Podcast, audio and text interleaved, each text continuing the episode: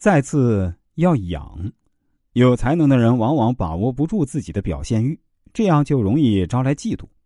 如果领导一味的偏爱，领导也可能因此受到攻击和孤立。但如果领导顺应组织中其他成员的心理需求，对能人给予打击排斥，很可能导致其离开。最好的办法是养，方法是引导能人少说多做。除有成绩外，还要善意的、有艺术性的帮他改正缺点，同时也要教导其他人更新观念、见贤思齐，使组织形成团结合作、积极进取的良好氛围。实际上，敢用比自己强的能人，不仅是一个度量的问题，也是一个信心与能力的问题。许多管理者不喜欢那些看上去野心勃勃的下属或同事，觉得这些人对自己是一种威胁。实际上，这些人并不可怕，如果他们真的有才能，反而可以成为你最可贵的伙伴，大家共同谋事，共同发展。美国钢铁大王卡内基临终前的墓志铭很值得每个企业管理者深思。墓内躺着的是一位知道用比自己能力强的人来为他服务的人。当然，不是每个领导人都具有这样睿智的头脑和远见。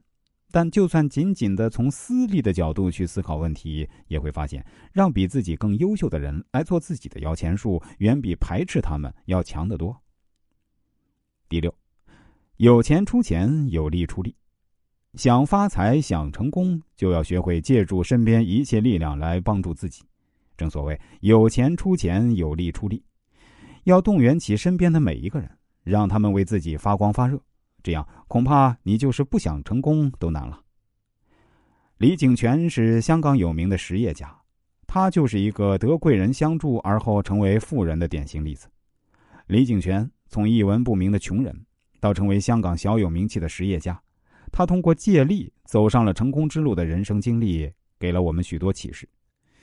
现在，李景泉的超实建筑公司年营业额达到七千万港元。回首当年只有十八岁的李景全自立门户时呢，其中的艰难自是不必多说。但他现在每每提起，都是在创业历程中曾得到过大贵人曾文忠的种种帮助。